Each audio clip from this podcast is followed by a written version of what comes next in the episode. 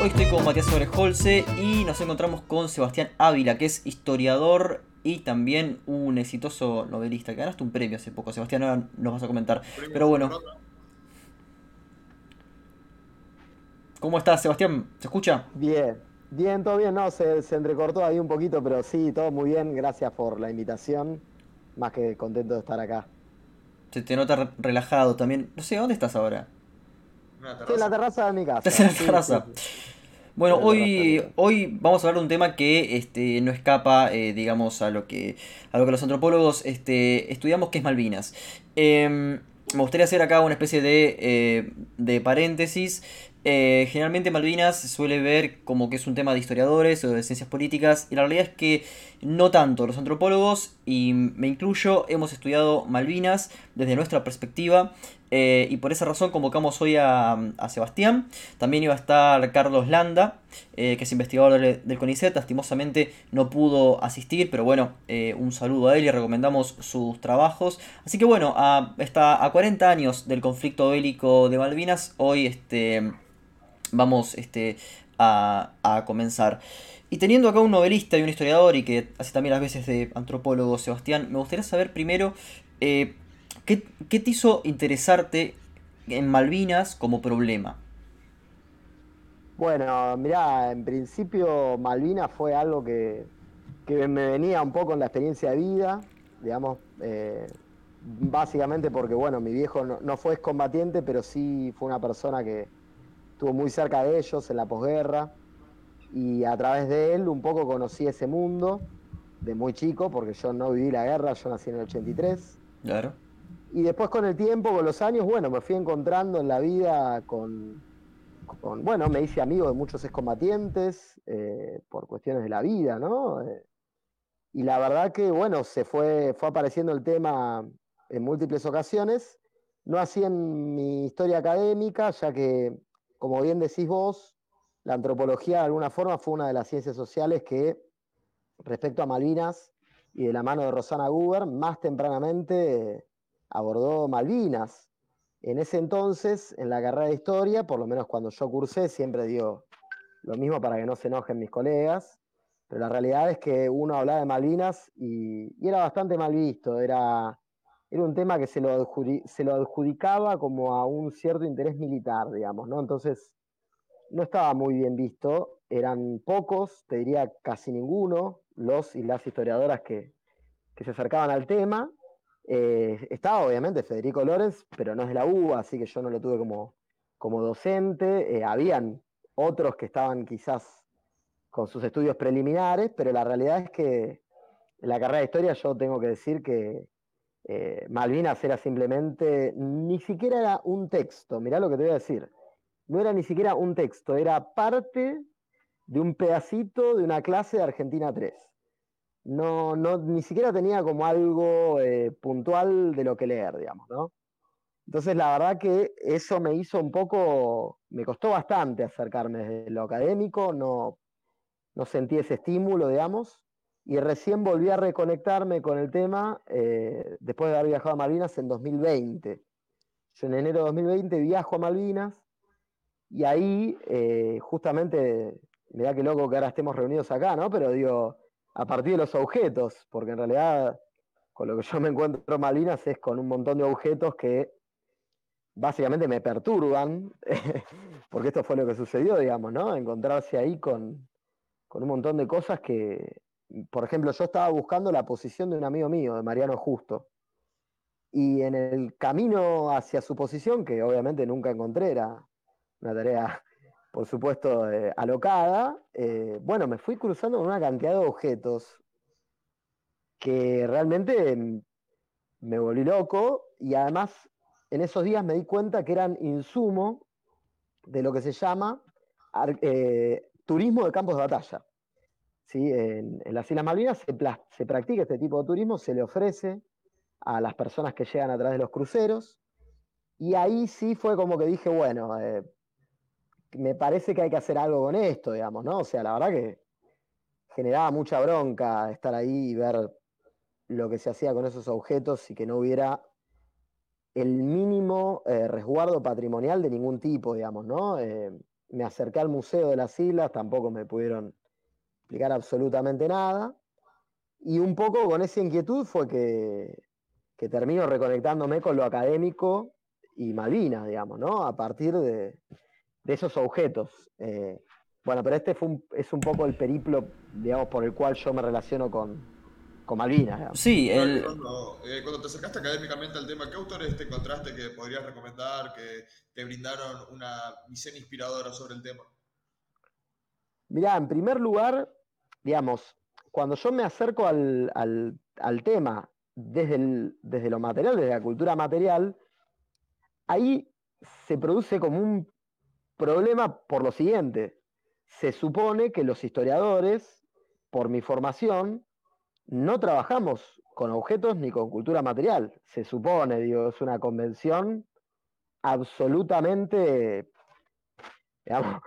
eh, prescindible, ¿no? no es algo que se sostenga, digamos, ¿no? Porque esto es propio de la Academia Argentina.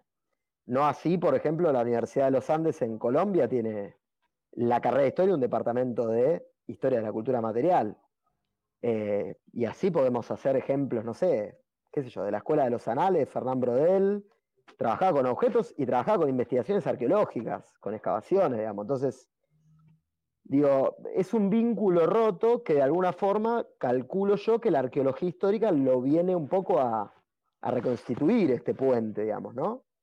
Y ahí, justamente lo que sucede, respondiendo a lo que vos preguntabas, Matías, cuando yo vuelvo, digo, bueno, a ver si alguien ya estuvo haciendo esto y, resulta que lo, que se me está ocurriendo no, ya lo trabajaron. Bueno, en particular en el caso de Argentina son pocos los trabajos que han abordado Malvinas desde esta perspectiva, digamos, ¿no? En particular está el trabajo de Juan Leoni, muy interesante, publicado en Cuadernos de Marte. Es un trabajo para mí espectacular porque lo que hace Juan es analiza la monumentalidad oficial británica sobre la guerra y a la par la contramonumentalidad argentina, ¿sí? sobre todo los familiares de soldados caídos que van a las islas, montan algún tipo de eh, monumento, pequeño monumento, que rápidamente es desterrado por una especie de patrulla Kelper que anda retirando de los cerros y de los campos de batalla todo tipo de conmemoración material argentina. Ahí está ese trabajo de Juan que para mí es fundamental, a mí fue uno de los que me empezó a dar, si se quiere, algún norte.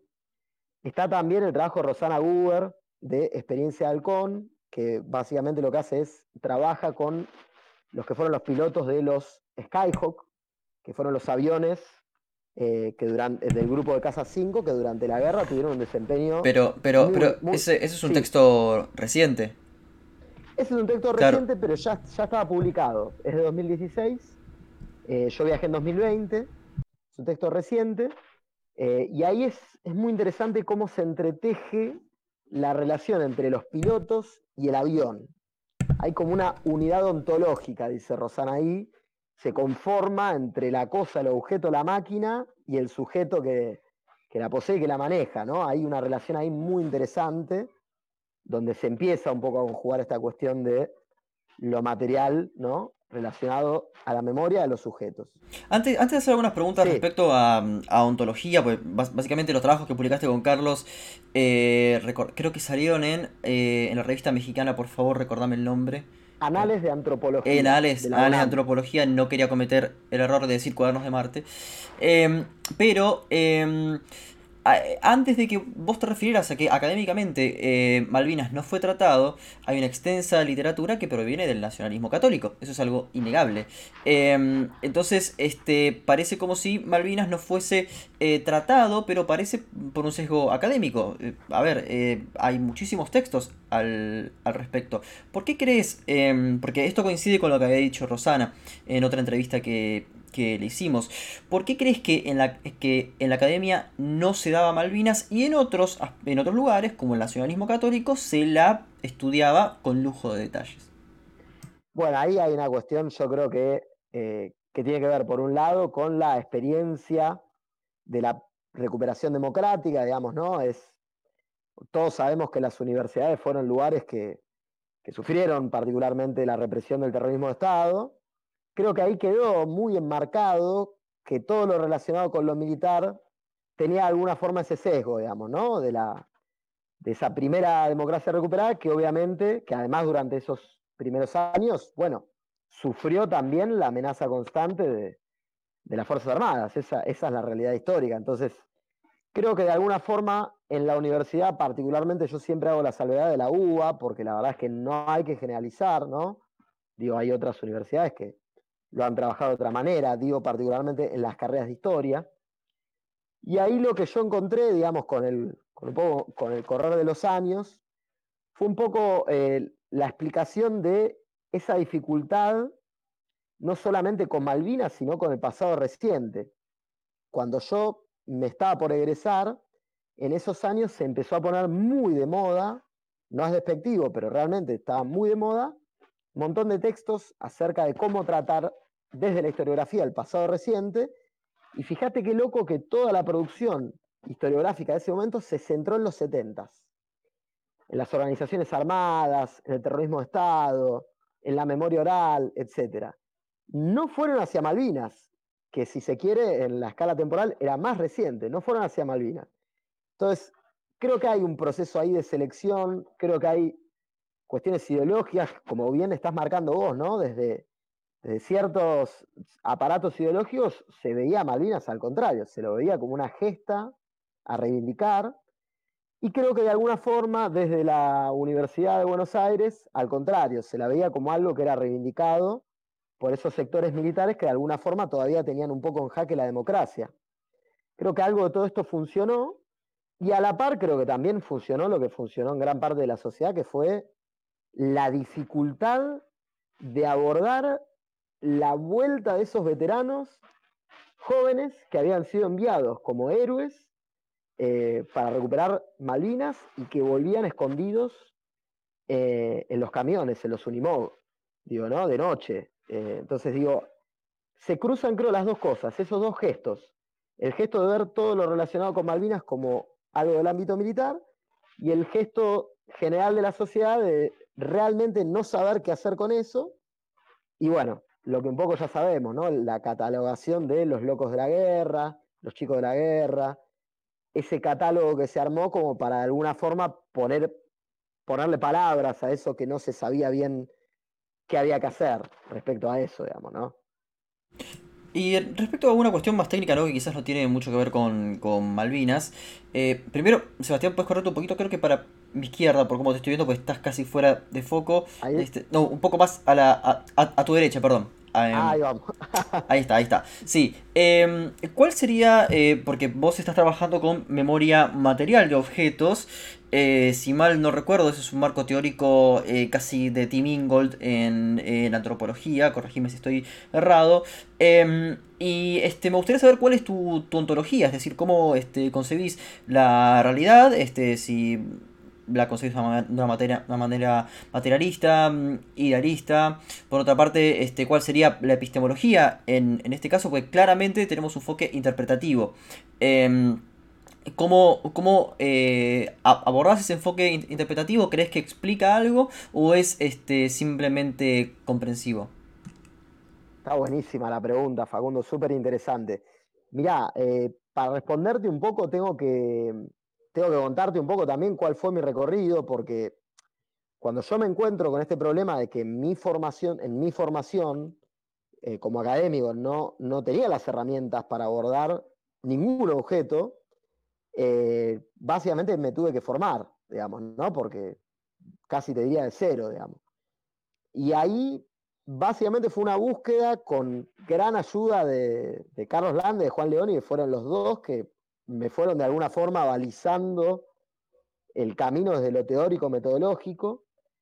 Y ahí fue algo, digamos, que realmente lo fuimos construyendo y creo que todavía hoy lo estamos construyendo, porque si bien está ese campo extenso al que se le llama ¿no? los, estudios de la cultura material, así términos de, de como es, de Tilley y de Miller, ¿no? ese campo bien interdisciplinario, bien amplio, que un poco se parece también al campo de, los estudios sobre la memoria, que son campos extensos, no, no se restringen a una sola disciplina. Si bien existe eso, después es cierto que cada disciplina tiene como una voz propia sobre los objetos, digamos. En el caso particular mío, con el primero que me encontré y que creo que es donde está la una de las piedras angulares fundamentales para esta relación entre objetos, memoria, eh, materialidad, etcétera, creo que es Leroy Aurán. Eh, en su obra ahí hay eh, el gesto y la palabra, creo que es fundamental para entrar en este tema porque da justamente una idea de, de alguna forma también, de una definición de lo, humano a partir de la memoria, digamos, ¿no? De cómo se convierte en una característica propia que define de alguna forma también eh, nuestra especie, digamos. Y la relación es con los objetos y con la creación, con la reutilización, etc. A partir de ahí fue tirar realmente de un hilo y aparecieron un montón de cosas de campos disciplinares muy distintos, no sé, se me viene a la cabeza ahora Violet Morín desde la sociología, Braudillard, eh, se me viene a la cabeza Stigler desde la filosofía.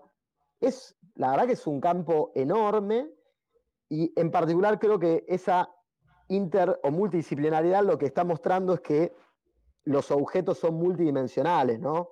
Voy con esto un poco a lo, a lo interpretativo, lo comprensivo. Creo que la idea, digamos, no clásica, quizás más básica, ¿no? Que es bueno, este objeto representa, no sé, la religión, lo que sea, digamos, ¿no? una persona, de un grupo. Bueno, creo que es como la base. Después, cuando uno empieza a mirar cómo el mismo objeto puede ser visto desde diferentes ángulos, se encuentra con esta idea de la multidimensionalidad que me parece que es la que más ayuda de alguna forma a acercarnos y a tener un abordaje con los ojos abiertos.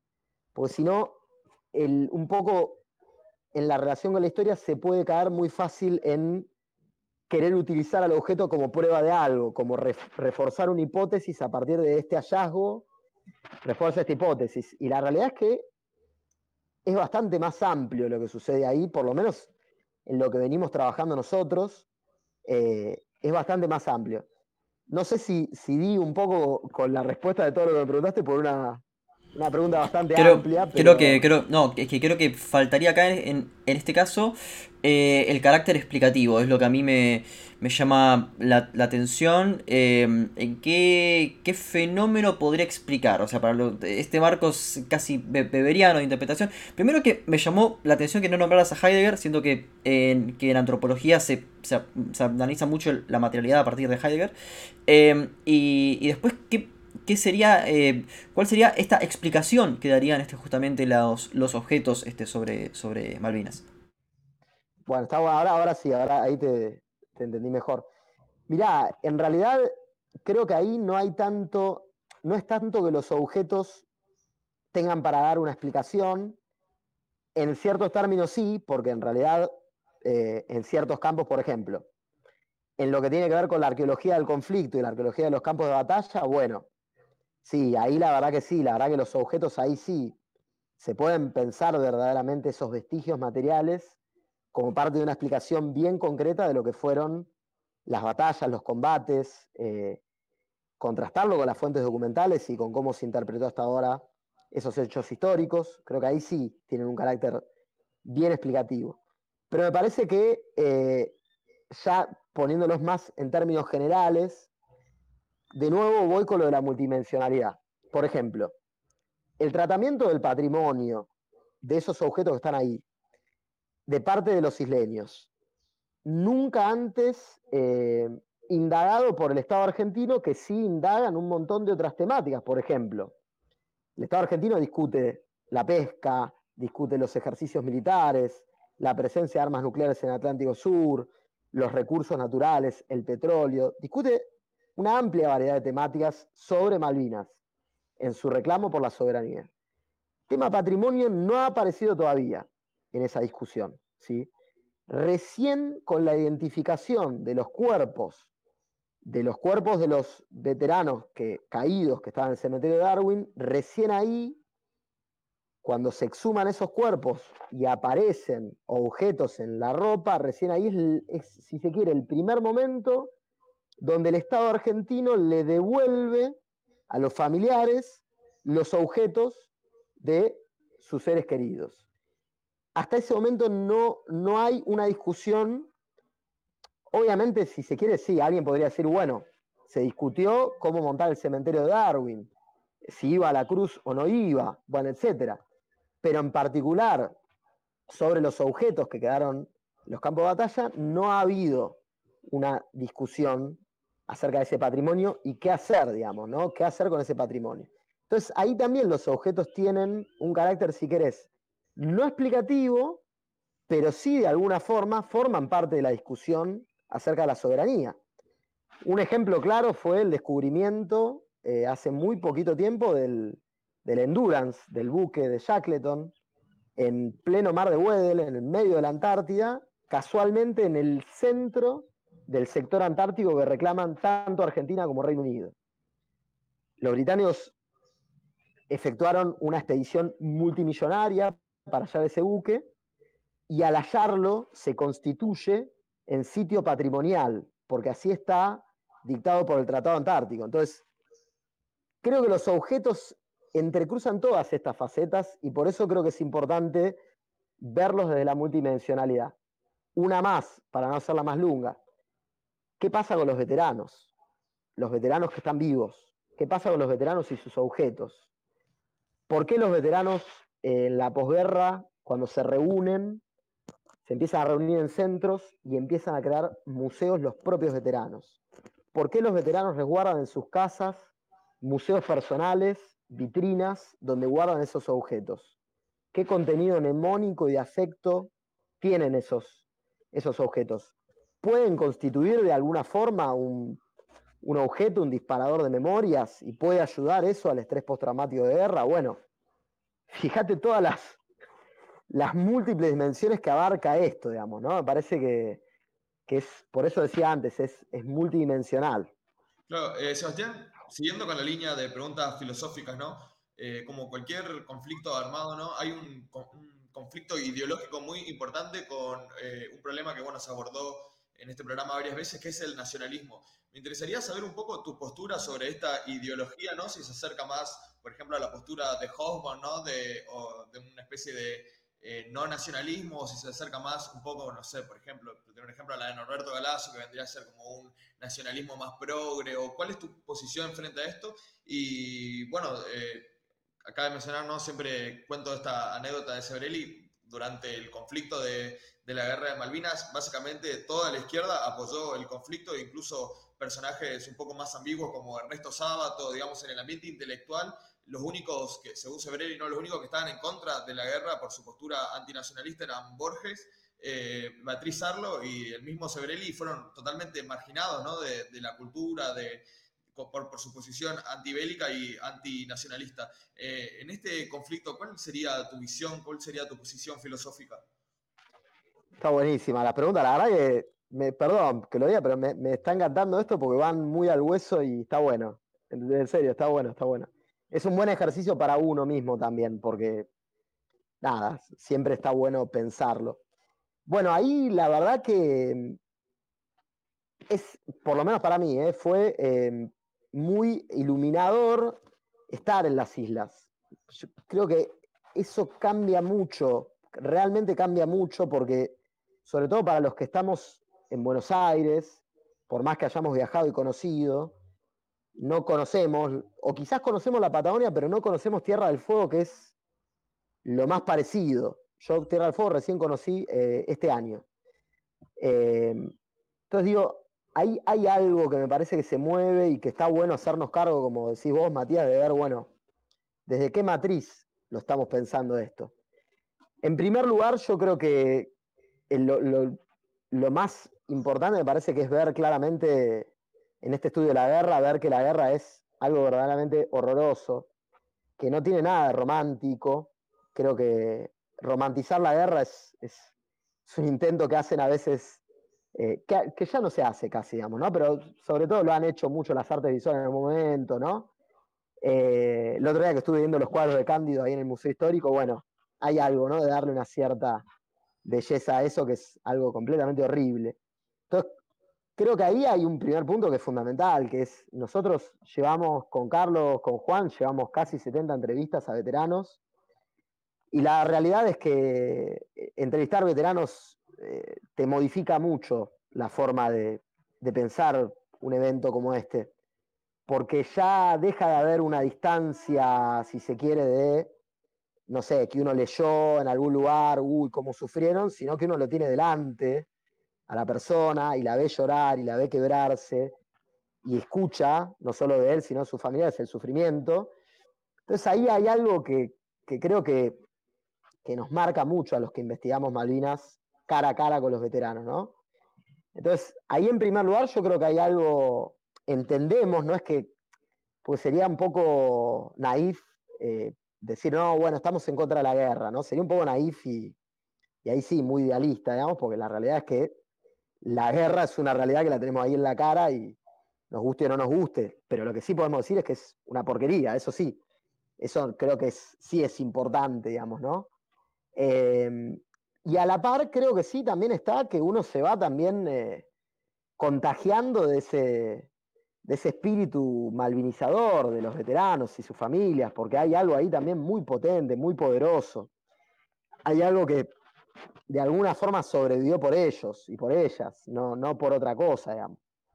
Y de alguna forma creo que ahí sí eh, quedamos impregnados, si querés, podemos decirlo, ¿no? De un cierto nacionalismo en el sentido quizás menos eh, patriotero de la palabra, digamos, ¿no? En un nacionalismo en el sentido de que, sin darnos cuenta, yo en mi auto tengo colgado un, obsequio que me dieron en un centro de veteranos que fuimos a entrevistar en Luján, que es una bandera argentina con las Malvinas.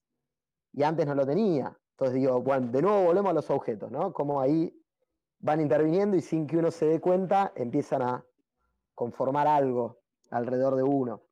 Eh, entonces, de alguna forma, ese, ese también fue nuestro tránsito. No quiero hablar en nombre de Juan y de Carlos, me gustaría que estén ellos para, para apuntarlo, pero me parece que hay algo de esto que nos tenemos que hacer cargo y que, eh, nada, no, nos ha pasado también que nos han, por ejemplo, el año pasado ustedes se habrán enterado, una jornada en el, no, este año, perdón, en el Instituto Germani, con la Facultad de Ciencias Sociales, hizo una jornada que salió en coordinación con la Universidad de Cardiff. Y el título de la jornada era Repensando Malvinas, con una barra y decía Rethinking Falklands, porque se hacía en conjunto con una universidad británica. Bueno, eh, yo personalmente recibí insultos, eh, me ha escrito gente diciéndome que no podía creer cómo yo iba a participar de esa jornada.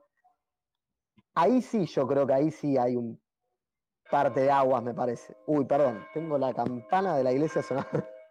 no sé si escucha. Eh, bueno, a ver si, si escuchaste, te hago una pregunta más que la sí. hago para después ir a lo particular, ¿no? Eh, mencionaste en un momento la idealización de la guerra y mencionaste, bueno, la, las artes visuales. Me gustaría preguntarte qué obras que representen la guerra de, del arte en general, por ejemplo, la literatura o el cine, a vos más te conmueven y sentís que representan tus, tus pensamientos y tus sentimientos sobre este tema. Por ejemplo, se me viene a la cabeza, no sé, de, de la literatura antibélica, Johnny cogió su fusil de Dalton Trumbo, se me viene eh, las películas de Stanley Kubrick, eh, Paths of Glory, por ejemplo, esas películas que tratan ese, ese aspecto tan crudo de la guerra, bueno, las múltiples obras maestras que hay sobre la guerra de Vietnam, como bueno, puede ser eh, desde Apocalipsis Now hasta eh, no, bueno, una infinidad de, películas, la trilogía de, de Oliver Stone también. Eh, ¿Qué películas, qué novelas, qué obras de literatura sentís que, que, conectan más con tu visión de, de la guerra en general? Estás silenciado. Perdón. Sí, sí, sí, no, me habías, me habías silenciado a propósito porque la estaba haciendo, sí, estaba, estaba sonando la campana. Mira, hay, en principio hay como una, si se quiere, una línea estética que yo no, no digo que sea, eh, no estoy diciendo con esto que sea la que mejor retrata la guerra, ¿eh? estoy diciendo esto es puro gusto estético, mío. Eh, hay como una línea que se denomina algo así como thriller de guerra psicológico, porque se centra sobre todo en los personajes y en la mente de esos personajes, lo que les va pasando mentalmente, tanto en la literatura como en el cine, que yo creo que todavía es algo que en Argentina no, no se exploró, esa línea. Todavía el cine, por lo menos yo sepa, no, no ha aparecido. Pero es muy interesante, hay una película de los años 50 que se llama Menos War, recién estaba, estaba buscando el, el, el, cómo es el director, ya te lo digo, porque me está saliendo otra ahora, pero bueno, ya la voy a encontrar, ahora la voy a encontrar.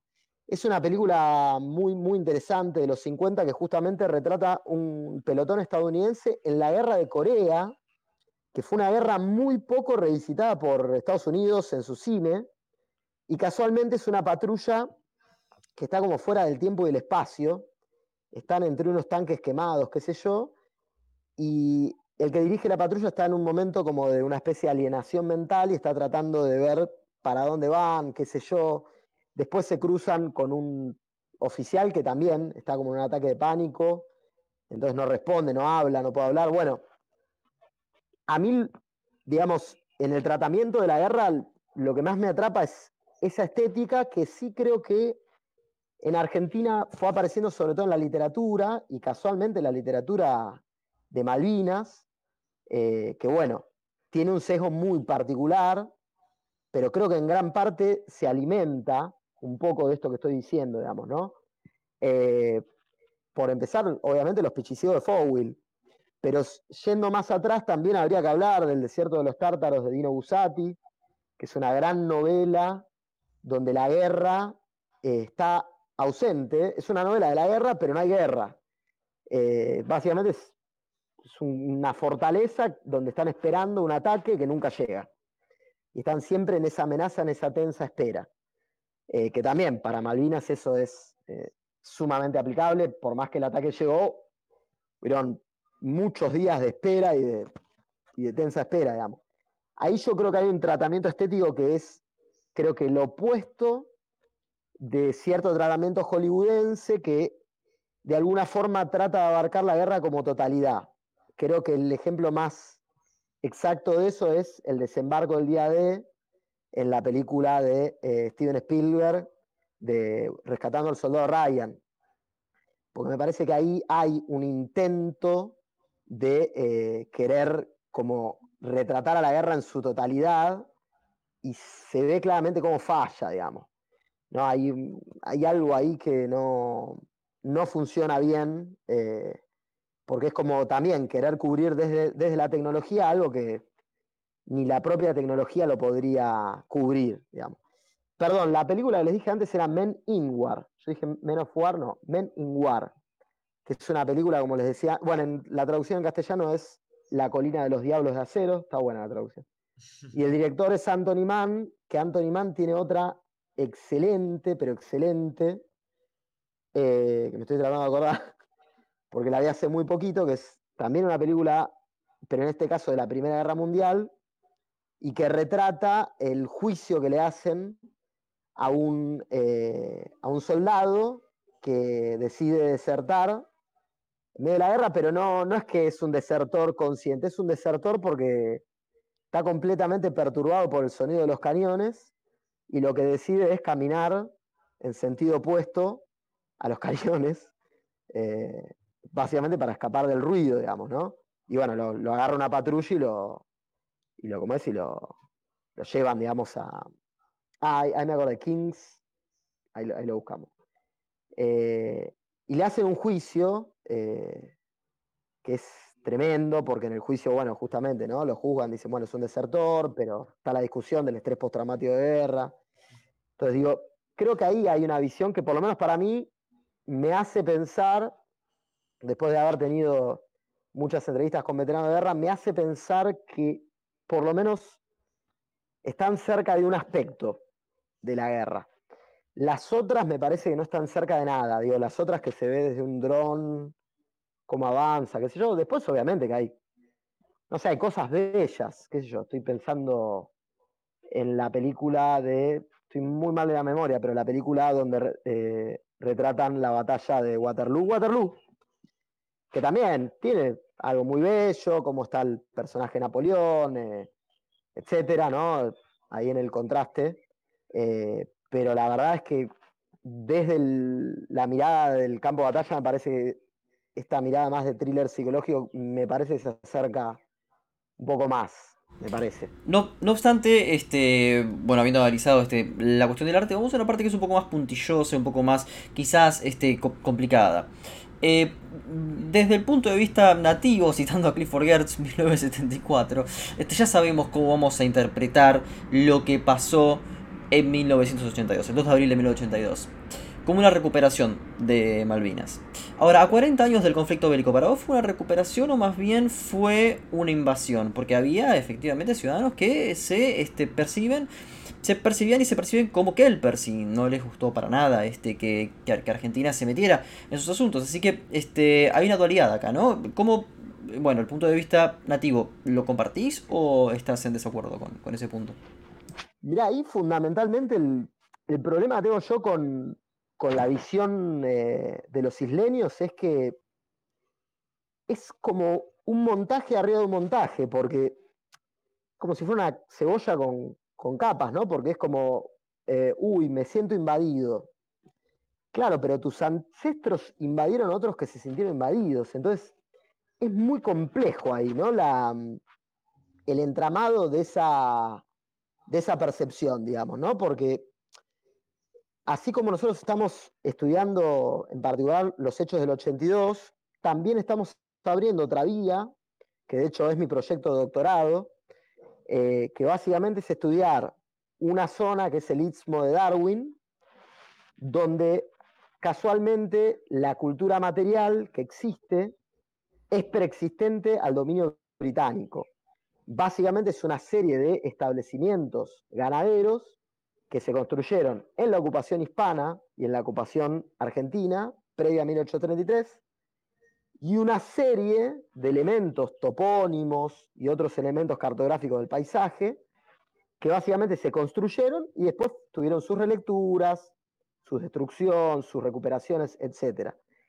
Y ahí hay un gesto que es difícil para mí de asumir para los isleños, y que es que se montaron sobre algo que ya existía, y no se montaron en modo pacífico, se montaron a los cañonazos. Entonces ahí hay algo eh, para mí difícil de sostener si se pudiera hacer una genealogía del ser isleño. Yo cuando viajé me dieron un libro que lo tengo acá en casa que se llama Over Islands, Over History. Hace agua por todos lados. Es un libro de historia que hace agua, es como, no sé, como navegar en, una, un colador, digamos. Hace, agua por todos lados.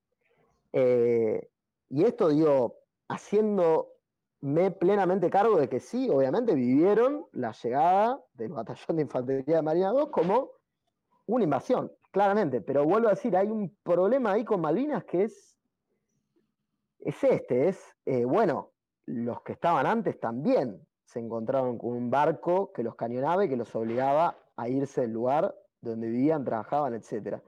Ahí hay un problema, un problema que mezclan la ética con la ontología, ¿no? Porque se me hace que este tipo de planteamientos es similar a cuando los eh, afroamericanos estadounidenses dicen, no, porque ustedes nos esclavizaron, porque sus antepasados nos esclavizaron, y los blancos estadounidenses dicen, bueno, pero yo no puedo cargar una culpa ontológicamente etérea de lo que hicieron mis antepasados. Ahí en el caso de los Kelper sería exactamente lo mismo, porque si uno va a eh, invadir al territorio Kelper y le dice, no, pero sus antepasados lo invadieron, uno no puede ser responsable, primero, no puede cargar responsabilidades colectivas porque individualmente esos eh, Kelper no invadieron a nadie y menos aún me parece como ontológicamente sostenible cargar culpas por lo que hicieron los antepasados. Es como que venga un tipo hoy en día y me, me ponga una demanda porque mi padre le debía dinero o porque mi padre, no sé, le chocó el auto, por decir un ejemplo. Ahí, claro. Pero ahí quizá la diferencia ahí sería que no, no estamos hablando de, de responsabilidades individuales, sino en ese caso de, estamos hablando, las guerras son entre estados, digo, después los pueblos obviamente las llevan adelante, pero digo, hay un plano ahí que tiene que ver con lo estatal que es, eh, eh, nada, es innegable, digo, ¿no? Es exactamente el mismo estado, no tuvo una, por ejemplo, no es que los Kelpers se independizaron, formaron su propia nación. Digo, ahí hubo un dominio británico con gobernadores, con una legislatura, etcétera, etcétera, que hace que haya una continuidad, digamos, ¿no? Por eso el derecho internacional de alguna forma establece que eh, uno no puede negar las acciones del Estado que realizó previas, ¿no? Si no, un gobierno se podría desentender de lo que hizo el anterior en política de Estado, pues podría decir, no, bueno, yo no tengo la culpa, fueron mis antepasados, digo, ¿no?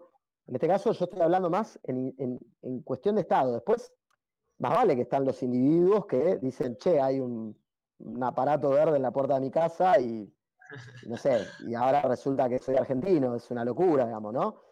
Pero digo, en la realidad concreta ahí yo estaba hablando más quizás de la perspectiva puramente del Estado, porque creo que hay algo que tiene que ver con eso, y con un borramiento que eh, después de la posguerra también siguió, digamos, ¿no? O sea, eh, que yo no estoy diciendo que esto no sea entendible, eh, ojo, no estoy diciendo, ah, es una locura, pero digo, aplicaron parte de eso también. El Estado británico y en particular en las Islas Malvinas hubo todo un desdibujamiento de la presencia previa, hispana, gaucha, india, negra, que es muy notable. Entonces, ahí creo que hay que hablar de una de un campo de batalla en cuanto a la memoria, digamos, ¿no? La memoria como campo de batalla. Creo que ahí, ahí nos aparece Elisa Shelin, porque me parece que es eso, en el fondo es, eh, ¿no? es, es, un campo de disputa, digamos. Eh, y en el caso de, que efectivamente, bueno, en, un tipo una visión ideal se anexara ¿no? las Malvinas al territorio argentino y se resuelva ese conflicto, eh, ¿cree que digamos, habría un cambio considerable en lo que sería, bueno, el, bienestar en general de los argentinos y el bienestar general de los, de los Kelper, o sería más bien una especie de, trámite burocrático que en realidad no afectaría a la realidad social, económica y, bueno, sí, la, realidad social y económica del país y en cambio podría, por ejemplo, perjudicar más bien a, los habitantes de la isla? Bueno, yo obviamente que soy muy pesimista al respecto, así que vamos a hacer un ejercicio así contrafáctico porque, porque está bueno, pero no, la verdad es que yo creo que, bueno, eso es, algo que, creo que es muy difícil de, pensar, porque primero que nada por lo lejos que está. ¿no? Es como decir, che, bueno, y si llegamos a Marte y allá cómo haríamos, cómo nos organizaríamos, como está, realmente está tan lejos Malvinas desde el punto de vista de la soberanía. Con esto no quiere decir que sea inútil, pero digo, vamos a ser sinceros, hoy eh, en todo sentido, digo, no, no, le encuentro un solo aspecto por el cual nosotros podríamos decir, no, hoy realmente estamos cerca, no, yo no, lo veo así. Y en tal caso, bueno, en el momento en el que si alguna vez se definiera eso, eh, se verá. Nosotros en nuestra constitución dice claramente eh, el artículo que sostiene el reclamo imprescriptible, que tenemos que respetar la forma de vida de los pobladores locales. Eso está establecido en la Constitución y espero que así sea y así se cumpla. Em, digo porque también es una realidad, así como yo estaba poniendo la mirada estatal, obviamente que también respeto la mirada de los isleños que, que vivieron eso y que no solamente vivieron lo que estamos diciendo, sino que además vivieron 74 días en los cuales fue, fueron bombardeados por su propio ejército, de hecho tienen tres víctimas que murieron por una bomba británica. Y la verdad es que también sufrieron estrés postraumático de guerra y, digo, las consecuencias de la guerra fueron terribles. Les quedaron las guerras, la guerra, las islas plagadas de, minas terrestres y antitanques. Digo, la verdad que la han pasado muy mal, ¿no? Esto hay que decirlo, digamos, ¿no? Por más que no se le puede endilgar a las tropas argentinas ningún tipo de crimen de guerra, esto también hay que decirlo, porque muchas veces tenemos una visión honorífica del enemigo, diciendo no, los ingleses eran los señores ingleses, y sin embargo están acusados de múltiples crímenes de guerra. Eh, y de nuestro lado decimos, no, bueno, nosotros fue el ejército de Videla, Macera, Agosti, torturador, etc. La realidad es que no es fácil que en una guerra no hayan crímenes. yo le diría que es casi una excepción en la historia bélica, una guerra donde no hubo violaciones y no hubo otro tipo de crímenes de guerra, digo. Entonces, eh, por eso digo que cierto punto creo que, como todo historiador ahí, hay que acompasar un poco las fuentes. Uno entiende el impacto de, la llegada argentina a las Malvinas, pero también hay que acompasarla con el resto de la información histórica que dice que fueron sumamente respetados. Eh, es más, me atrevo a decir, fueron más respetados que la ciudadanía argentina de ese momento. Claro, te, estás refiriendo a la relación, digamos, entre comillas, diplomática que puede haber en una guerra entre los ingleses eh, y este, los, los argentinos. Eh, ¿Cómo evaluás este, en, ese sentido el comportamiento de los oficiales, particularmente el de, el de Menéndez? Este, en, las, en las islas. Recordemos, estamos a 40 años del conflicto, creo que esto hay que repensarlo varias veces. Por eso enfatizo sobre estos este, temas que una y otra vez se han machacado, pero bueno, creo que conviene volver a pensarlos. Bueno, ahí claramente hay, hay una distancia muy grande, pero hay que hacer una separación que sé que es un poco difícil porque, eh, nada, no estamos embebidos en el ámbito militar, entonces, eh, es más, el equipo, nuestro equipo todavía se está embebiendo de eso porque hay categorías que no, no manejamos, pero hay que hacer una salvedad ahí entre la oficialidad, ¿no? Eh, la oficialidad que dirigió la guerra, sobre todo la oficialidad que dirigió la guerra desde Buenos Aires, ¿no? Y aquella oficialidad que estuvo en el campo de batalla con grises, con oscuridades, con cosas positivas, digo, ¿no? O sea, hay que hacer una cierta diferencia ahí como para no embolsar todo y caer en un leitmotiv que me parece que a los 40 años es muy injusto, que es decir, no, todos los oficiales se portaron mal, todos los conscriptos fueron maravillosos, eh, y en el medio quedan los suboficiales que nadie sabe bien qué son. Eh, digo esto como... Claro, como un... te, te interrumpo. Me, encantaría, por favor, un detalle este, justamente sobre eso. Oficiales, suboficiales, conscriptos, cómo fue esa relación a 40 años del conflicto, cómo fue efectivamente, cómo, cómo, fueron esos, esos, esos meses. Mirá, vos tenés ahí un 70% de la fuerza argentina que fue de las fuerzas terrestres, eran soldados conscriptos. ¿Me escuchan bien ahí? Sí, sí, sí. Perfecto. Eran soldados conscriptos, el 70%, ¿sí? Acordémonos que estaba el servicio militar obligatorio. O sea que eran ciudadanos bajo bandera que en algunos casos fueron reincorporados ya habiendo terminado el servicio militar, en otros no, en otros estaban en pleno entrenamiento, en plena preparación. Después están los suboficiales, que para que ustedes se den una idea, los suboficiales tenían la misma edad o menos que los conscriptos. Suboficiales estoy hablando cabo, cabo primero, que son los primeros en el escalafón, que van sobre todo en el ejército por encima de los conscriptos, y que eran casi en términos etarios, podríamos decir, casi iguales. Eh, simplemente habían sido electos para, por alguna de sus aptitudes, para dirigir un grupo de soldados. ¿sí? Y después tenemos los oficiales, que es obviamente el grupo en número minoritario, si se quiere, no solo en esta guerra, sino en todas las guerras, eh, que son los que se dedican a conducir tanto a suboficiales como soldados. Dentro del campo de batalla, los que están allí, y fuera del campo de batalla, los que están ordenando el teatro de operaciones, en este caso, desde Buenos Aires y en el caso de Malvinas, desde Puerto Argentino, donde, como bien dijiste vos, Menéndez será el gobernador. Bueno, ahí hay de todo. Ahí tenés el general Parada, que estuvo en Puerto Argentino, a 90 kilómetros de donde debería estar, haber estado, que era donde estaban sus soldados, sus oficiales y oficiales, que era el Istmo de Darwin. Nunca se acercó, o sea, no se acercó al campo de batalla, quiso dirigirlo desde la distancia, y no solo eso, sino que todas las órdenes que dio estaba bien estudiado, fueron un completo desastre. ¿sí? Em, y tenés otros, tenés otros oficiales con quizás menor grado de responsabilidad y que sin embargo tuvieron un rol destacado y que son valorados eh, por sus propios soldados. ¿no? En el caso de la artillería, por ejemplo, hay muchos casos. En el caso del ejército y de la marina depende de las secciones y de los regimientos, pero también hay muchos, es más, hay oficiales, qué sé yo, por ejemplo, como Baldini, que fue uno de los primeros caídos en la batalla de Monte Longdon.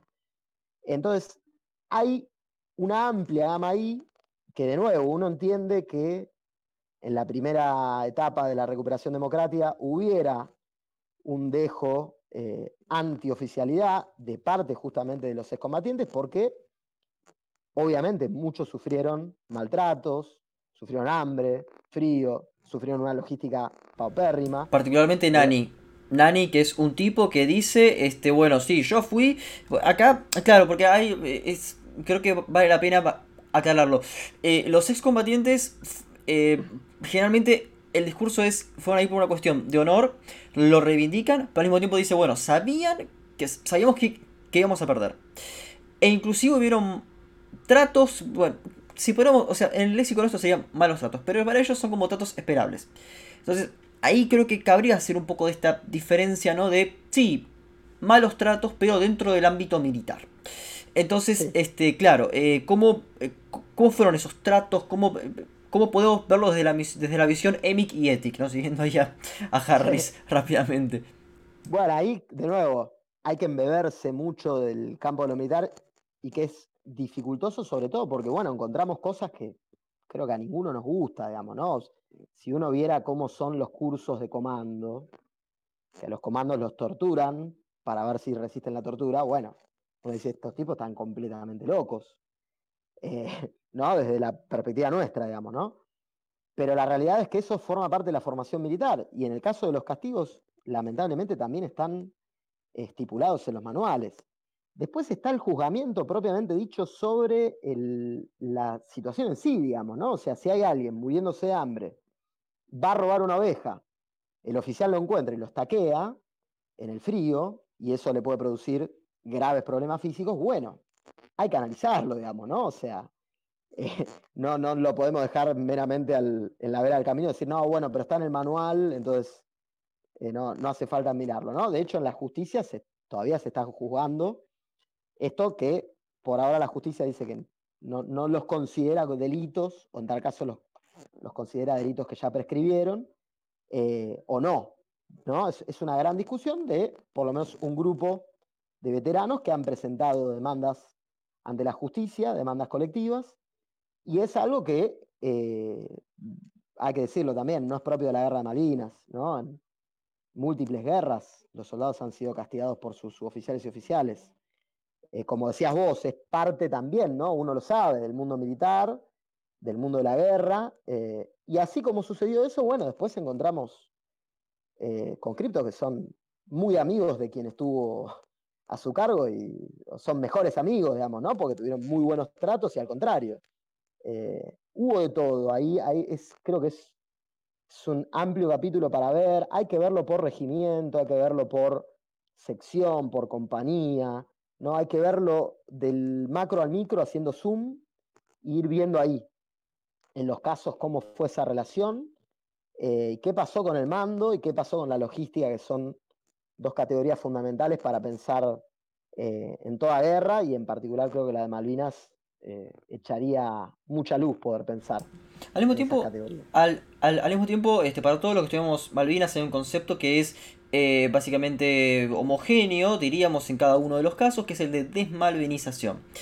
Eh, para, los, eh, para nuestros interlocutores hubo un proceso a partir de Alfonsín en el cual como que se intentó quitar Malvinas de nuestra conciencia, ¿no? Y bueno, ahí aparecen los carapintadas, ¿no? Que son como la consecuencia de Malvinas. ¿Cómo encontrás este concepto desmalvinización? ¿Cómo, ¿Cómo ves que opera? ¿Crees que tiene sentido fuera de los militares o, no?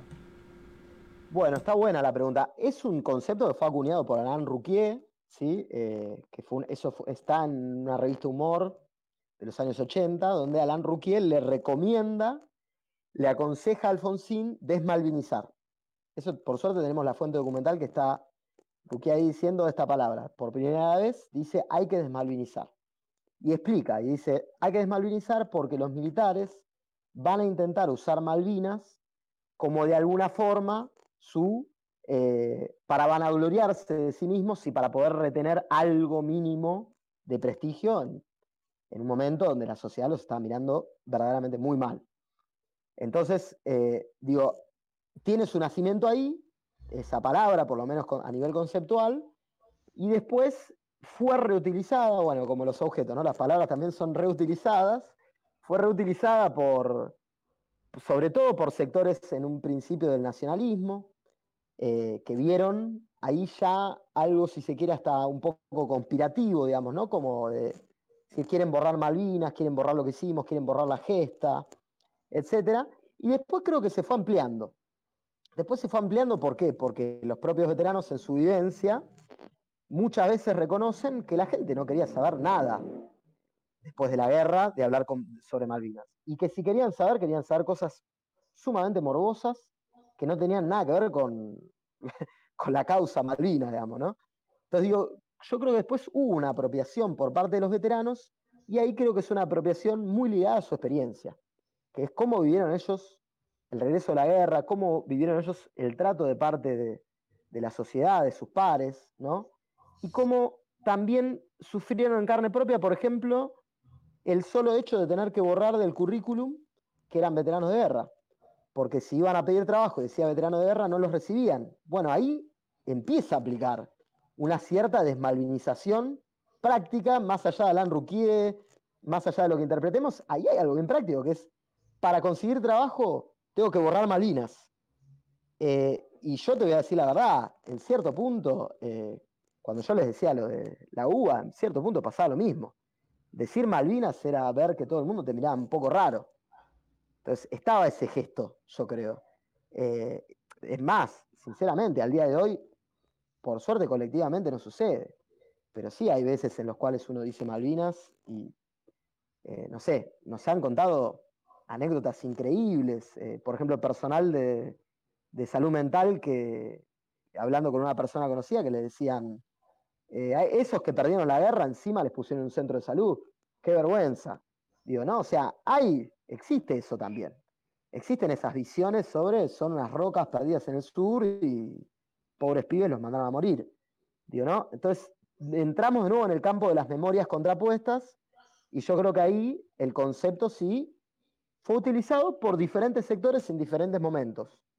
Eh, y hoy creo que es utilizado para hacer un contraste, para decir, bueno, se desmalvinizó y ahora estamos malvinizando, ¿no? Es como una especie de, de juego de contrastes de diferentes tiempos históricos, creo. hablando de memoria, hay dos visiones del comienzo del conflicto, ¿no? De la raíz Está por un lado la visión que en un momento más o menos la gozaste, que vendría a ser, eh, no, la guerra de Malvinas fue una especie de delirio de Galtieri que un día se levantó borracho y dijo vamos a invadir Malvinas. Después está otra visión que está más ligada un poco más al nacionalismo que dice, no, bueno, Galtieri fue un personaje que si bien tuvo una relevancia, no fue tan decisivo porque la guerra de Malvinas se iba a dar de, una forma u otra por todo este conflicto histórico, bla, bla, bla, que bueno, desencadenó y que justo se concretó para ese año. ¿Cuál de las dos visiones o cuál o una tercera visión, si tenés, eh, sobre la causa de la guerra es la que más te convence? ¿Es, fue... añado, una, Matt, que es la de Davidoff. Esa, también. Claro, fue una especie de de delirio de Galtieri borracho o fue algo mucho más complejo en, su origen? Bueno, yo creo que ahí hay claramente una multicausalidad, digamos, ¿no? O sea, creo que sí, durante mucho tiempo, y esto también es parte del gesto de la sociedad en la primera etapa de la posguerra, eh, hubo un gesto muy sencillo que fue achacarle a Galtieri toda la responsabilidad, digamos, ¿no? Eh, esta es la realidad, digamos, ¿no? Eh, la, visión de la guerra etílica, ¿no? Es un borracho que por, sus ansias de mantenerse en el poder declaró una guerra eh, estúpida e inútil, ¿no? Esa sería como la, una de las visiones más convencionales, si se quiere, eh, y que yo creo que con el tiempo va madurando algo mucho más amplio, ¿no? Eh, va madurando algo mucho más amplio que también nos permite inscribir el conflicto en coordenadas internacionales, en un contexto de Guerra Fría, tardía Guerra Fría, en un contexto donde el imperio inglés venía seriamente resentido, eh, donde también la realidad es que jugaron factores exógenos que, realmente cuando uno los lee dice, qué increíble cómo se cruzaron en una misma coordenada. Por ejemplo, la idea que tenía Thatcher de desmantelar la Royal Navy. Eh, Thatcher quería desmantelar la flota de mar, quería convertirla en una flota básicamente de submarinos. Eh, y ahí también jugó muy fuerte el lobby de la, de la Armada inglesa para movilizar la, Task Force, digamos, ¿no? Entonces, digo, hay una serie de factores ahí que son tan múltiples que son difíciles de resumir. Eh, creo que en, en, el caso argentino, creo que claramente, obviamente hay que pensar que hay una acción deliberada de parte de... Yo creo que hay una confusión ahí porque mucha gente dice, eh, no, la dictadura se quería mantener en el poder. Creo que ahí había un proyecto mucho más personal, en el sentido de que Galtieri estaba armando un partido político. Es más, ya habían anticipado cuándo iban a ser las elecciones. Y Galtieri lo que estaba preparando en realidad era formar parte de un partido político y ser su conductor. Y obviamente utilizar la guerra como una plataforma. Eso desde ya. Eso está en las fuentes históricas y es innegable. Eso se sabe, digamos. Em, entonces, pero bueno, en eso, entre esos factores también juega todo lo otro. juega la causa nacional, juega el apoyo civil que tuvo, eh, juega eh, la, la, lectura internacional que tuvieron acerca de, lo que iba a ser o no iba a ser Estados Unidos, ¿no? O sea. Davidoff, y, la, y la falsa bandera, que son hipótesis de hundan al Belgrano, por ejemplo. Es, interesante. También ahora salió un libro nuevo eh, sobre el desembarco en las, Georgias. Yo creo que es interesante pensar eh, también que fundamentalmente el, plan de recuperación original lo, parió la Armada. Eso está clarísimo. Galtieri era el ejército. Ahí hay un acuerdo con Anaya antes de que Galtieri asumiera la Junta. Y claramente hay una idea de ir moviendo los cables para preestablecer lo que iba a ser finalmente la Operación Rosario, digamos. Eh, no fue, no, para nada creo que haya sido una acción aislada la de las Georgias o confusa, para nada. Eh, de hecho, bueno, hay que decirlo, las Malvinas no son dos islas sueltas, sino que están rodeadas por las Orcadas, por las Sandwich, por las Georgia, digo, ¿no? Tiene que ver con todo ese escenario en general y también con eh, la idea de eh, la inteligencia, la idea o sea, pero, pero, pero, o sea, estás diciendo que lo de Davidoff fue una, una provocación, entonces. No, yo no lo veo tanto como una provocación. Yo creo que ahí el problema de nuevo es la interpretación que vemos nosotros desde ahora. Eh, y creo que ahí sí hay un problema antropológico por lo exótico que nos parecen ciertas decisiones del ámbito militar y sobre todo, hay que decirlo, del ámbito eh, militar, eh, en particular de esta junta, hay que, hay que decirlo. La verdad que hay que decirlo porque, digo, cuando uno, eh, no sé, lo de Davidov te diría que es casi anecdótico si uno se, lo pone a comparar con, por ejemplo, las movilizaciones de las brigadas hacia Malvinas y cómo, cómo fue la, la toma de decisiones de tiene que ir tal brigada, se le suma el grupo de artillería tal, eh, van a cruzar así. ¿no? Ahí uno ve cosas que dice, no, no puede ser. Parecen casi hechas adrede, y de hecho ahí hay toda una sospecha y un manto sobre la posibilidad de que en realidad Argentina cayó en una trampa, que en realidad esto era un plan, británico previo, digamos, ¿no? Que, básicamente lo que buscó fue justamente que se diera la, eh, el 2 de abril, porque era lo que más le convenía para poder establecer una base de la OTAN acá, digamos, ¿no? Está esa visión. Eh, hay un texto muy interesante de un militar del centro naval que se llama Bartolomé, que Bartolomé, la verdad que tiene bastantes a su favor para decir que eh, tanto la OTAN como, como el Reino Unido tenían pleno conocimiento de lo que iba a hacer Argentina en Georgias, pleno conocimiento de lo que iba a hacer Argentina el 2 de abril. Después tenemos fuentes más cercanas, concretas, que es que el gobernador de las islas, Rex Hunt, sabía muchos días antes que el 2 de abril íbamos a desembarcar, así que eh, digo, no, realmente sorpresivo no fue en absoluto. Y, bueno, pero te vuelvo a decir, ahí creo que todavía le falta a la historiografía recabar bien, bien fino, porque es, es verdaderamente complejo. Eh, esta serie de Crown que sale ahora le da un matiz nuevo, que es la visión de Thatcher preocupada por su hijo perdido en el, en el Dakar, en el rally, y cómo Thatcher no le da bolilla a los militares porque está eh, pidiéndoles que encuentren a su hijo, eh, no le interesa, ¿no? y cómo finalmente después cae en tema eh, cuando se soluciona eso, y cuando ya la cosa había avanzado bastante. Entonces, realmente se dan condiciones, yo diría, casi novelescas, pero en lo concreto hay que decirlo, digamos, ¿no? O sea, fue una decisión del Estado argentino que claramente tuvo un amplio apoyo popular, como decía Matías al comienzo, apenas un conjunto muy minúsculo de intelectuales se opusieron, eh, y, justamente eso también es lo que explica la posguerra que tuvimos, ¿no? Porque también ese énfasis y ese apoyo después se truncó en desengaño, cuando se empezaron a conocer los primeros testimonios de los, de los veteranos, y se truncó en un cierto gesto de dar vuelta a la página, ¿no? No solo de la violencia de la guerra, sino de, la de toda la violencia pretérita al 83, digo.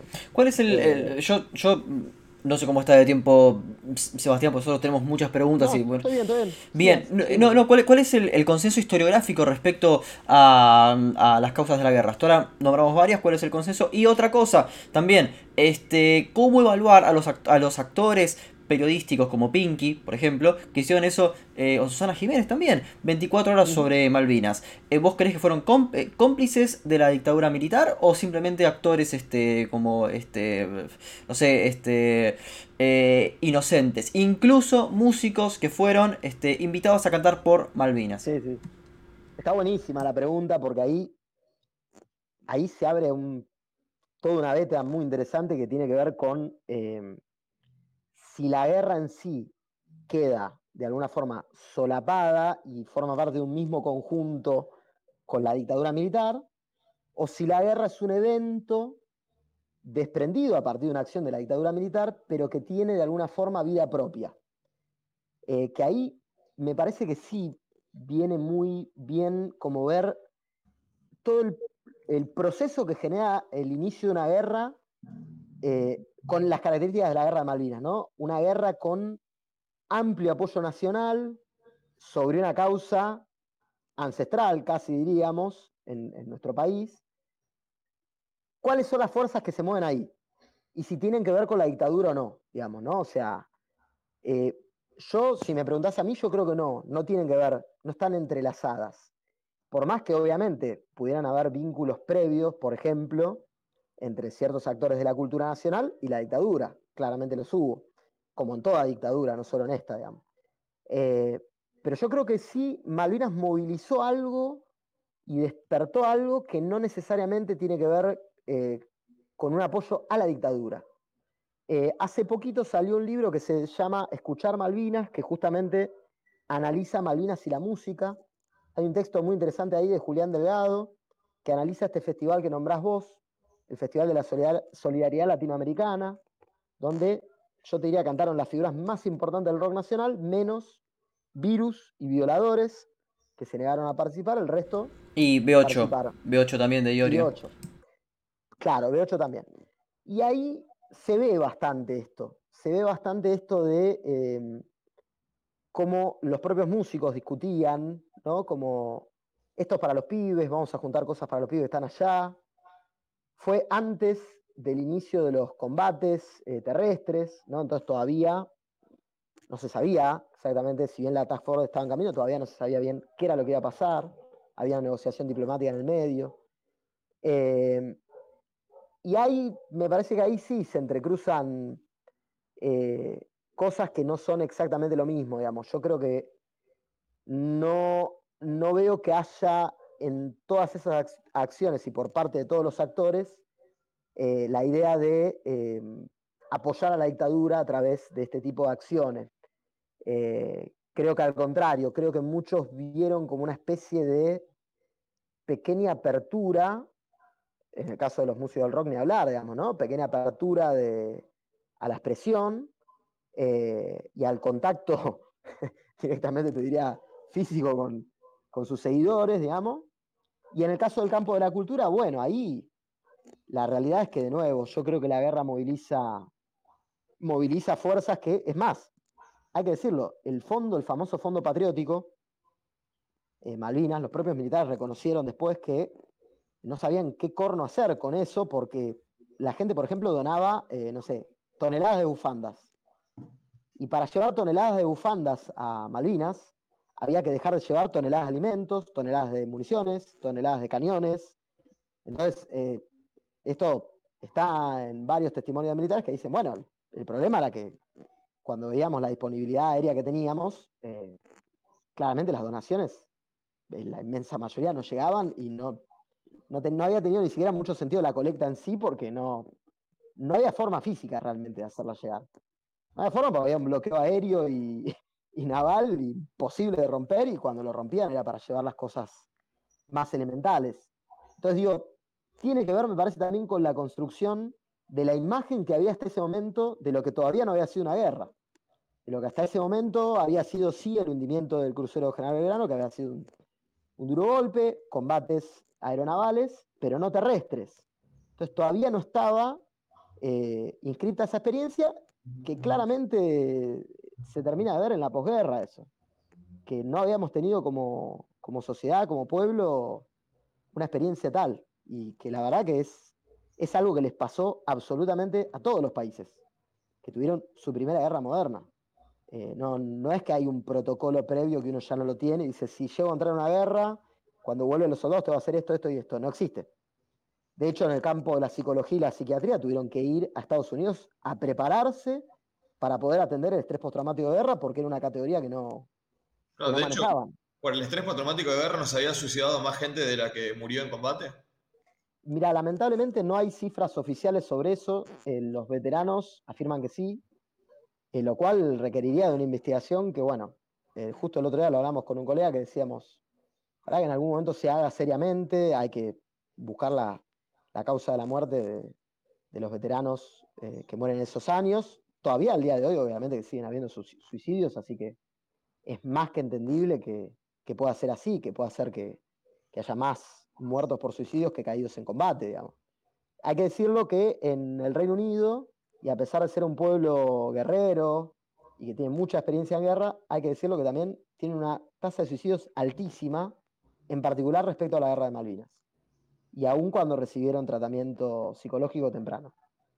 Bueno, eh, me interesaría saber, eh, usted que ha entrevistado a tantos veteranos, ¿cuál es la posición que tienen en general con respecto eh, a la guerra, así más en sentido general? Es decir, ¿se quedaron con una sensación de que tenemos que recuperar Malvinas en algún momento y que volver a atacar, bla, bla, bla? ¿O se quedaron con una posición más bien antibélica y de pedir más bien que, bueno, en caso de de considerarse el conflicto se resuelva de manera diplomática o directamente rechazar el conflicto por considerarlo inútil o innecesario. ¿Cuál fue la postura que, más, eh, según tu experiencia, más predominó en la mentalidad de, los excombatientes?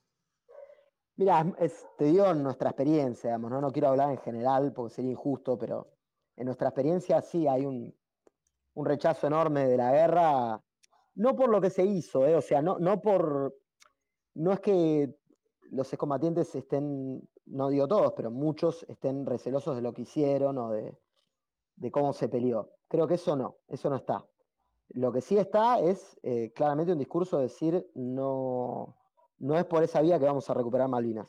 No vamos a recuperar Malvinas por la guerra. La guerra es algo horrible que genera daños tremendos en quienes lo viven y en toda la sociedad.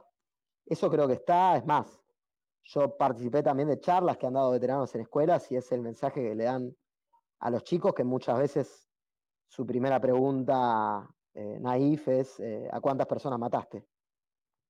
Eh, y los veteranos les suelen responder esto mismo, ¿no? la guerra es algo horrible, no es divertido, no es un jueguito como el que vos jugás en la PlayStation, provoca dolor, provoca heridas, provoca muerte, provoca destrucción. Creo que ahí hay un consenso generalizado en ese sentido pero como te vuelvo a decir, lo que no significa que no les genere, no a todos, pero a una porción importante, un orgullo muy importante decir, eh, nosotros dimos todo. Fuimos ahí, teníamos 18 años, perdimos nuestra juventud, algunos perdimos amigos, perdimos parte de nuestros cuerpos, dimos todo y estamos orgullosos. No, nadie, por lo menos de los que entrevistamos, te va a decir que fue una guerra inútil que fue una guerra al pedo, que fue una guerra por un eh, alcohólico, nadie te va a decir eso. Hay, creo, sí hay un orgullo en esto, en, que se peleó y se peleó con la mayor dignidad posible y que, que se considera que se peleó por algo propio. Faltó el consenso historiográfico sobre las causas. Ah, bien, muy bien. No, a ver, el consenso historiográfico, bueno, ahí creo que, no, yo creo que todavía no, no lo hay. Eh, me parece que no hay un consenso historiográfico sobre las causas. A mí me tocó hace poquito releer eh, Novario Palermo, que no es muy nuevo, pero tiene un cierto peso historiográfico. Eh, no, no es, son santos de mi devoción, pero la realidad es que hicieron un, libro muy importante. Y ellos, por lo menos en respecto a las causas, son de nuevo multicausales, dan esto, dan el contexto internacional, eh, la relación que tenía en particular Galtieri con los Estados Unidos, que es muy especial, es digna de estudio. Eh, digo, la relación que tenía con haber enviado militares argentinos a entrenar los contras en Nicaragua, ser un punto de apoyo importante de la gestión Reagan en Centroamérica, y pensar que a cambio de eso iba a recibir por lo menos una neutralidad en el conflicto que no, que no existió. Eh, y después, bueno, cálculos, ¿no? Cálculos elementales políticos que dicen algo interesante, ellos para mí por lo menos me hizo pensar, que es que nosotros tenemos bastante afirmado que el operativo Rosario era un golpe de mano de la Infantería Marina que llegaba, tomaba las islas y se retiraba. Eso es lo que creo que muchos repetimos eh, interminablemente. Bueno, lo que dice Navarro y Palermo es que, que Altieri jugó un poco con esa ingenuidad. Con, como que dijo, sí, sí, después nos vamos, pero que en realidad ya tenía previsto que el conflicto iba a escalar y que si era una opción no iba a tener problema en quedarse. Eh, la Marina no, la Marina creo que sí, en eso hay una sinceridad de decir, nosotros fuimos para ir a hacer una acción incruenta, no murió ningún Kelper, ningún inglés, y nos retiramos. Eh, entonces digo, ahí también hay algo de nuevo, ¿no? Del ámbito de las intrigas. Hay algo también que es, que es lo que señala Uber. Esto es parte de un Estado, se quiere o no, y, y dentro de un Estado había fuerzas que eh, eh, tienen disputas entre sí. No es una fuerza homogénea, no, no es que va un gobierno. Claro, eso es algo que no se puede dejar de destacar. Ahora, para, para ir cerrando, hay una parte que me interesa muchísimo. Eh, Guber y, y, otros sostienen que la cuestión que, que, parecería mítica, pero que al final parece que es así, respecto a este el conflicto aéreo Em, que si bien no tenían la mejor infraestructura, no tenían GPS inclusive, ahí está justamente esta experiencia de Halcón, pero eh, casi lo ganan y está, está lo que había dicho este, este inglés, que no cobró el nombre, que dice que si se estiraba un poco más la guerra, Argentina la ganaba. ¿Cuánto hay eh, de cierto en, esto? Esto era un oficial inglés que la verdad ahora el nombre no lo puedo recordar. Bueno, acá de nuevo vienen estas visiones sobre em, lo que decimos cuando termina una guerra, ¿no? Lo que, lo que vencedor y vencido establecen como discursos verosímiles y sobre todo discursos que eh, tengan algún efecto político, digamos, ¿no? Porque decir estuvimos a punto de ganar, de alguna forma eh, cambia, modifica la visión de, che, la verdad, mirá, te digo la verdad, eh, tu logística fue un desastre eh, la planificación de la guerra fue nula. El establecimiento del, perímetro defensivo rompió todos los manuales que hay sobre cómo se determinan los frentes de batalla. Digo, no, esto no lo estoy inventando yo, esto está en, desde el informe Rattenbach hasta Caercas, esto lo analizaron los propios militares, digo, no, no estoy haciendo ninguna lectura propia. Entonces, decir que casi ganamos es de alguna forma para los ingleses, creo que lo que hace es enaltece al adversario, lo cual hace que vos digas, che, mirá cómo me costó, tuve que pelear un montón para ganar esta guerra. De alguna forma, enaltece el esfuerzo del veterano, ¿no? No, peleamos contra un enemigo muy bravo, muy valiente. Eh, y del lado argentino creo que es esto, es tratar de decir, no, bueno, pegó en el palo. Viste, nos cobró el penalco de sal y perdimos por... Y no, después uno dice, che, era un desastre. Con grandes esfuerzos, esto hay que decirlo siempre, ¿no? O un desastre la planificación estratégica. Después en lo táctico, la verdad que hubo cosas brillantes como las que estudia Rosana. Yo creo que el grupo de Casa 5, eh, las cosas que hicieron, que han inventado, eh, nosotros que estudiamos los objetos y que vemos cómo reutilizaron todo tipo de cosas para pelear, bueno, ahí habla de que realmente había una voluntad de pelear muy grande. convengamos que en muchas guerras, podemos hacer toneladas de, papers, eh, la, rendición no, o la deserción no es algo tan eh, ilógico, digamos, ¿no? En, Malvinas en particular se ven los frentes de batalla que hubo, hubo, hubo combates eh, de, muchísimas horas y ante una diferencia tecnológica, numérica y de logística de todo tipo abrumadora, que lo cual uno dice, che, la verdad que lo más lógico hubiera sido negociar, porque realmente era muy difícil. Eh, yo, sinceramente, te digo, desde, mi punto de vista, creo que esa visión de Woodward es el, almirante que dice lo que vos decías. Esa visión del lado argentino, eh, básicamente de lo que carece es de realismo, porque uno ve en los testimonios que esos últimos días de junio, 13 y 14, realmente ya no había más, no había más comida. yo te diría en las posiciones, casi todas las posiciones estaban algunos solos. El otro día entrevistamos a uno que hacía cuatro días que no comía. En London. Eh, digo, ¿no? Eh, y, pensar que había empezado a nevar. ¿No? Empezaban los fríos que uno ve los videos ahora. Estamos con el cambio climático, hace mucho menos frío. Y uno piensa en ese invierno del 82 que fue el peor de toda la historia de Malvinas. No, yo creo que no estábamos muy cerca de ganar y hubiera sido un costo en vidas altísimo. Altísimo, altísimo, altísimo. No, no. No me gusta, la verdad, mucho jugar a lo contrafáctico, pero digo, en este caso, apoyándome más sobre la logística y sobre, sobre lo que informan los veteranos en diferentes documentos, yo creo que no, no, no había muchas chances. Eh, en la realidad, no, no teníamos más exocet, no, en un montón de aspectos eh, estábamos muy, muy complicados. Eh, y después los expertos militares también lo dicen, ¿no? El control del espacio aéreo que es fundamental para este tipo de guerras insulares, ¿no? el control del espacio aéreo y naval. Son guerras aeronavales, no son guerras terrestres, las insulares. Entonces, ya haber perdido ese control y bueno, mm, muy, muy difícil, muy difícil. Bueno, Sebastián, hemos llegado al final de este diálogo. Espero que lo hayas pasado bien eh, allá en, tu, en tu terraza. Pero, pero, pero, este, como acá el invitado este, que, que, está en diálogos, le pedimos que se someta justamente a recomendar un libro, cualquiera, cualquiera, para YouTube, para los que nos están viendo por YouTube, eh, que puede ser de ficción o de no ficción, y para los que nos están escuchando por Spotify, una canción, cualquiera, pero que no sea ni The Beatles, Rolling Stones o Guns N' Roses, porque el copyright me tiene cansado hasta en Spotify. Así que por favor, esas tres bandas no. Bueno, em, se me ocurre una novela que es bastante reciente de un escritor británico que se llama Ian McEwan. Bueno, los sectores del nacionalismo me van a odiar, pero léanlo, es muy interesante, que se llama Robots como yo.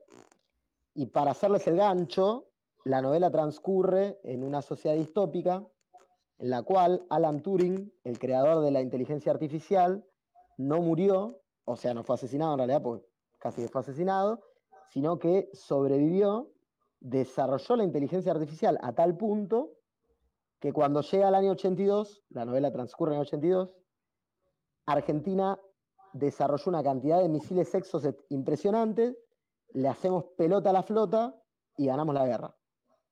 En la novela Argentina gana la guerra. Y es la visión de un personaje británico que vive el proceso de la derrota. Es como el, de Philip Dick, ¿no? De, eh, el castillo, el nombre del castillo, no recuerdo bien, que es sobre los alemanes que ganan la guerra.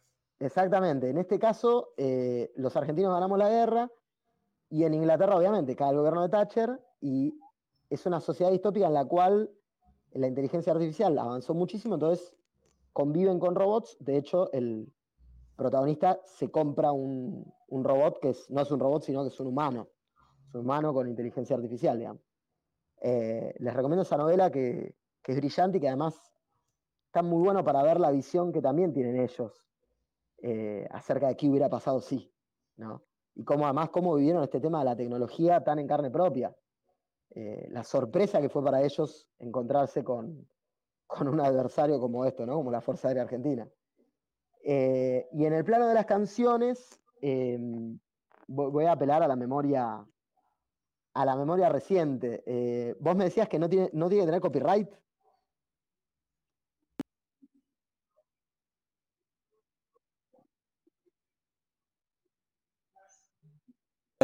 Bueno, vamos a ir con una banda de La Plata que se llama Los 107 Faunos, eh, que en el, no sé, la verdad no sé ni cómo se llama, pero en las citas de mi novela, antes de empezar, eh, cité un tema que se llama Llorando en la mansión prestada, y que tiene una frase que a mí me encantó y que de hecho la puse ahí, que dice, háblame de eso, así existe otra vez. ¿No? Esto de la memoria, ¿no? Háblame de eso y, existe nuevo. Así que les recomiendo los 107 Faunos, gran banda de La Plata, y la canción Llorando en la mansión prestada. Y me gustaría tomar un atrevimiento acá, ya que, bueno, he estudiado Malvinas, me gustaría recomendar una canción también que no puede faltar, El Visitante de Almafuerte. Ah, Esa esa también, este que, que, esté en Spotify. Así que bueno, Sebastián, realmente gracias por el tiempo. Estuvimos más de una hora hablando sobre esto. Sos una persona muy ocupada, así que realmente gracias. Gracias por tu tiempo. Espero que lo hayas disfrutado. Y bueno, estamos en, en contacto. Dale, gracias a ustedes. Muchas gracias. Un saludo. Chao, chao. apocalipsis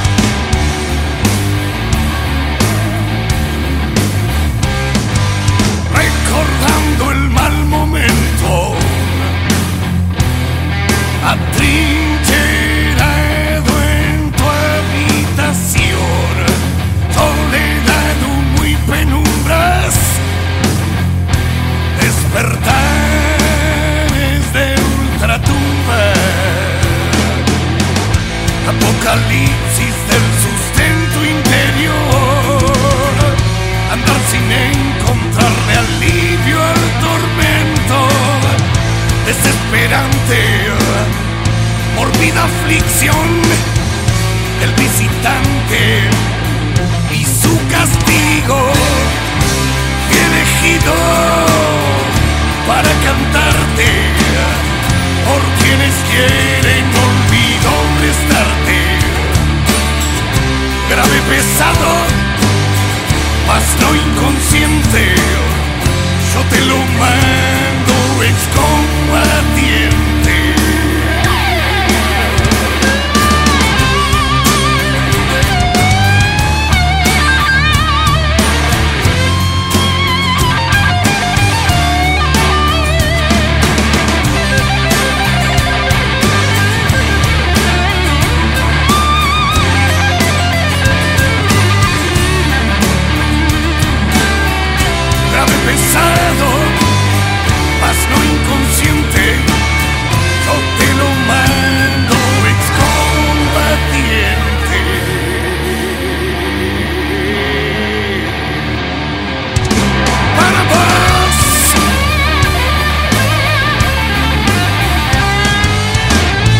Apocalipsis del sustento interior, andar sin encontrarle alivio al tormento, desesperante, mordida aflicción del visitante y su castigo, si elegido para cantarte por quienes quieren Martín. Era muy pesado, mas no inconsciente. Yo te lo mando, excombatiente.